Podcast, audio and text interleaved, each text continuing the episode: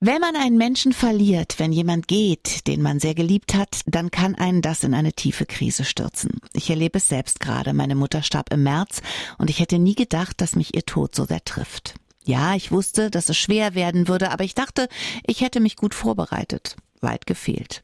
Es war, als würde mir der Boden unter den Füßen weggerissen. Und leider ist es so, dass jedem von uns der Tod begegnen wird. Und deshalb möchte ich heute darüber sprechen. Mit Heidi Anicic. Sie ist Trauerbegleiterin, Bestatterin, psychologische Beraterin, Life-Coach und sie hat ein wundervolles Buch geschrieben, das mir echt geholfen hat. Leben ohne dich. Nur wie heißt das und ist bei Ellert und Richter erschienen. Liebe Frau Anicic, ich bin sehr froh, dass Sie heute bei mir sind. Hallo Frau Staten. Ja, danke Danke für die Einladung. Es ist sehr schön, hier dabei sein zu dürfen. Der Tod reißt uns aus unserem normalen Leben. Er zeigt uns, dass alles zu Ende geht und das kann manchmal sehr schnell gehen. Warum sprechen wir so wenig darüber? Ja, das ist eine sehr gute Frage und äh, die stelle ich mir auch natürlich sehr häufig. Ähm, ich glaube, wir haben einfach Angst vor zu erwartendem Schmerz und das ist auch ein ganz natürlicher äh, Prozess und Reflex, denke ich, in uns Menschen, dass wir uns nicht gerne damit beschäftigen möchten, was Verlust vielleicht mal über uns bringt, denn es ist verbunden mit Schmerz meistens. Ähm, das ist, denke ich, der Grund. Mhm. Wie übersteht man denn diese allererste Zeit, diesen Schockzustand, in dem man sich dann befindet? Was kann da helfen? Ja, also es ist so, dass jeder Mensch ja sehr unterschiedlich trauert. Und ähm, deswegen ist es auch schwierig, da einfach einen Rat zu geben und zu sagen, in der ersten Zeit machst du jetzt am besten dieses oder jenes, sondern da sollte wirklich jeder für sich auch mal versuchen, in sich hineinzufühlen und einfach für sich mal zu schauen, was brauche ich denn jetzt im Moment gerade? Und was was könnte mir jetzt helfen oder auch wer könnte mir jetzt helfen. Es sind auch manchmal Personen, andere Personen, die da sehr sehr hilfreich sein können. Und das denke ich ist für diese erste erste Zeit ganz wichtig zu schauen, ähm, was brauche ich jetzt gerade. Warum ist es äh, so wichtig, über viele Dinge vorher zu sprechen? Ich habe meiner Mutter zum Beispiel in den letzten Wochen inflationär gesagt, wie sehr ich sie liebe. Und sie hat mir das dann auch gesagt. Hilft dieses darüber sprechen vorher, hinterher bei der Trauer? Ja, wow, großartig. Also, dass Sie das schaffen konnten mit Ihrer Mutter, dass Sie jetzt auch darüber sprechen, finde ich sehr schön. Also, das ist ja, das ist ja auch ein Zeichen. Ne? Wir, mhm. wir erzählen auch von uns, wir erzählen von unserer Trauer, von unserem Verlust. Das mache ich ja in meinem Buch auch. Mhm, genau. ähm, und das ist, ähm, das ist, glaube ich, wahnsinnig hilfreich, dass man sagt, da gibt es eigentlich nichts, was ungesagt ist. Denn das ist das größte Problem, mit dem man sonst hinterher leben muss, wenn jemand gegangen ist, wenn man etwas oder jemanden verloren hat hat, die Dinge, die nicht gesagt worden sind. Ja. Und das ist so schön, dass sie das machen konnten. Da bin ich im Moment auch sehr froh, dass das immer das Letzte, wenn ich gehe, von meiner Mutter, sagt sie zu mir, ich liebe dich. Ja, und genau ich sage, ich liebe dich auch. auch. Mhm, so genau. schön. Ja. ja. Wenn ich in meinem Heimatort bin, Frau Anicic, dann gehe ich da jeden Tag auf den Friedhof zu dem Grab meiner Eltern. Ich stehe oft da und kann gar nicht fassen, dass ihre Namen da in den Stein gemeißelt sind. Und ich sehe wirklich viele Menschen da, die sich kümmern, die Gräber pflegen, die Blumen hinbringen. Braucht Trauer einen Ort? Für mich schon, aber das ist wie vieles andere ganz individuell. Der eine sagt, ähm, er braucht das, er, er, muss auf den Friedhof gehen, er braucht dieses, hat eine Verbindung, eine andere Verbindung, wenn er vor einem Grab steht. So geht mir das auch. Und es gibt Menschen, ich brauche, die sagen, ich brauche das nicht. Ähm, ich, ich denke immer an denjenigen oder diejenige, wir sind immer verbunden, das ist okay. Mhm. Ich, ähm, aber ich, ich, ich als Bestatterin weise ich schon darauf hin, dass wir uns da auch etwas nehmen wenn wir uns gegen einen Ort mhm. entscheiden, weil wir nehmen uns damit diese Möglichkeit. Und äh, was sich im Moment richtig anfühlt, das muss ich vielleicht in fünf Jahren oder in zehn Jahren nicht mehr richtig anfühlen. Mhm. Dann habe ich diesen Ort aber nicht. Und, das kommt auch noch dazu in unserer heutigen Zeit, alles ist sehr schnell. Ich denke sowieso immer an denjenigen, stimmt das wirklich? Oder ist es nicht gut, mir Zeit zu nehmen, ja. zum Friedhof zu gehen, zum Ruhewald zu gehen, mich dahin zu stellen, eine Verbindung aufzunehmen, vielleicht auch das Grab zu bepflanzen. Ähm, ich nehme mir dann die Zeit, wirklich mich zu erinnern. Und das ist für mich persönlich wichtig. Für andere mag es das nicht mhm. sein. Und ich rate auch niemandem. Das muss wirklich, ich kann nur immer berichten aus meinen Erfahrungen. Und das tue ich gern. Wenn man tief in einer Trauerphase ist, dann können andere Menschen, hm, naja, sagen wir mal, suboptimal sein. Ich finde, also äh, bei mir war es der Satz, jetzt hat deine Mutter es geschafft. Mhm. Das fand ich ganz schrecklich. Der war ja. nie böse gemeint, aber der hat mich super feste getroffen. Mhm. Wie verhält man sich denn am besten, wenn man einen Menschen trifft, der gerade einen großen Verlust äh, erlitten hat? Sie sehen ja an so einem Satz, der gar nicht böse gemeint ist, mhm. der kann in die Hose gehen. Genau, also ich, äh, da kann ich wirklich nur raten, Floskeln zu vermeiden. Zu Floskeln greifen wir, wenn uns gerade im Moment nichts Besseres einfällt. Und das ist natürlich häufig so, weil wir keine Erfahrung haben mit der Trauer, mhm. weil wir auch äh, eine, eine eigene Unsicherheit haben, damit umzugehen. Wie kann ich auf einen Menschen zugehen? Ich möchte ihm was Hilfreiches sagen, aber was sage ich dann? Und dann hilft Ehrlichkeit.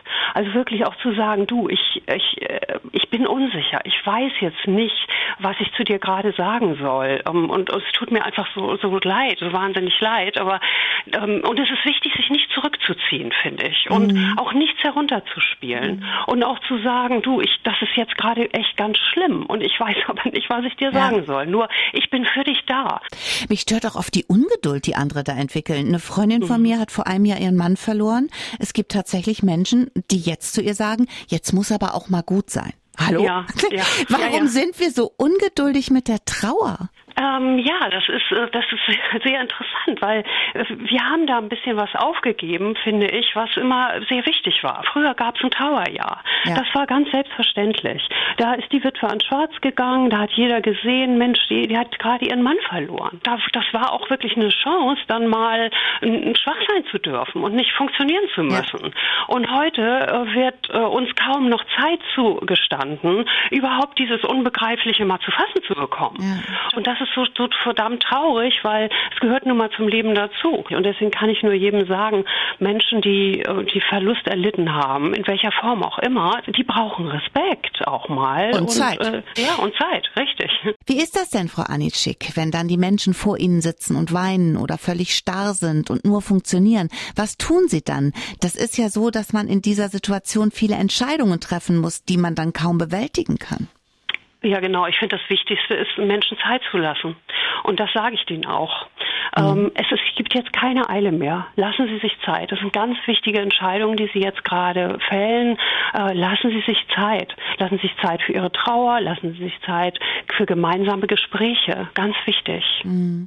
Wie, was, was ist denn noch wichtig? Wie kann man sich selber helfen, wenn man so das Gefühl hat, dass, dass niemand anders es kann? Was ja wahrscheinlich auch so ist. Es kann einem ja niemand daraus helfen. Ja, es ist individuell natürlich sehr, sehr unterschiedlich. Und äh, ich kann natürlich immer nur jedem raten, sich wirklich auch schon mal vorzubereiten auf einen Verlust, auf ja. den Abschied.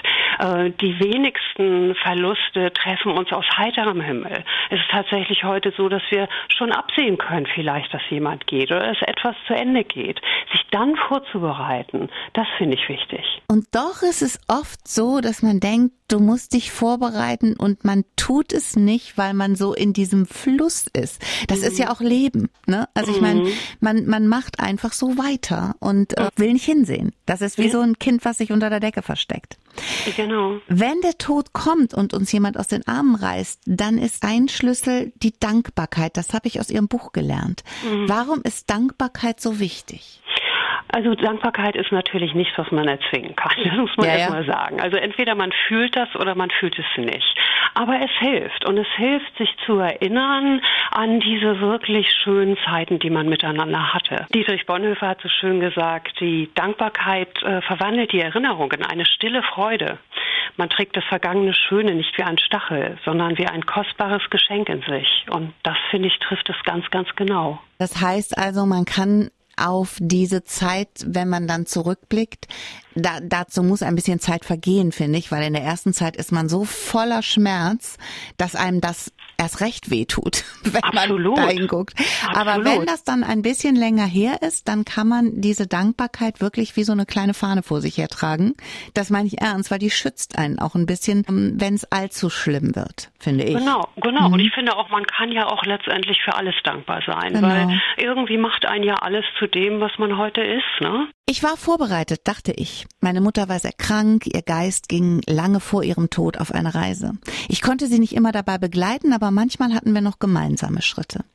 An dem Tag, an dem sie starb, war ich mittags mit meinem Hund bei ihr, und der legte den Kopf auf ihren Schoß und heulte wie ein Wolf, und in diesem Augenblick wusste ich, dass sie sterben würde.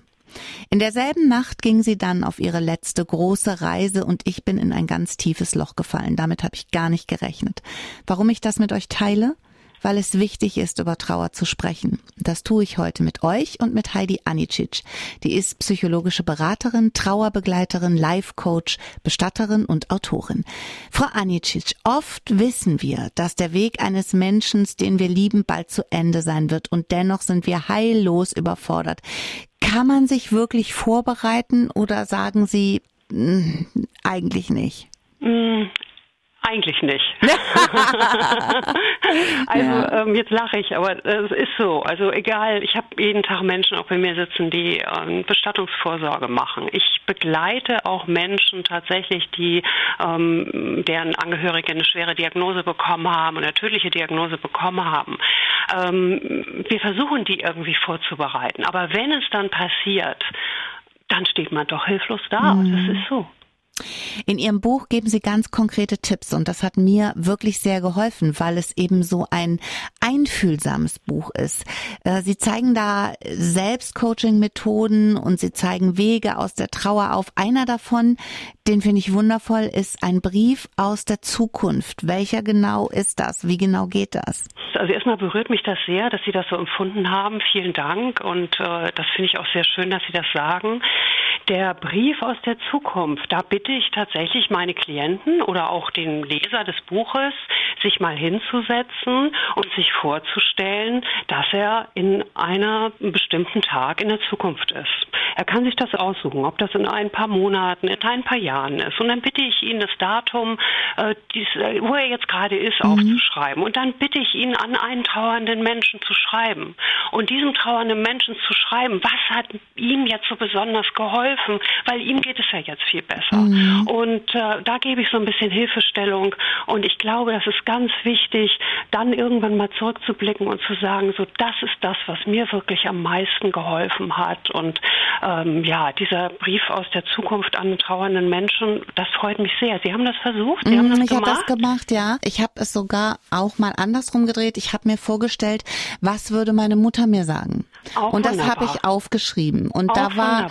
so eine ganz klare Botschaft, die bei mir immer wieder kam und die war, lebe jetzt. Mhm. Und das ist, glaube ich, was, was wichtig ist, dass man in all diesem Schmerz und all dieser Trauer auch nicht vergisst, dass das eigene Leben ja weiterläuft und mhm. ja, dass man das auch nutzen sollte und trotzdem noch lachen darf, auch wenn man trauert oder trotzdem noch was schön finden darf oder trotzdem sich ein rotes Kleid kaufen darf. Ja. Wissen Sie, wie ich meine? Ja, oder bei sich diese Erlaubnisse zu geben, genau. das ist für, für viele Menschen wahnsinnig schwer. Ja.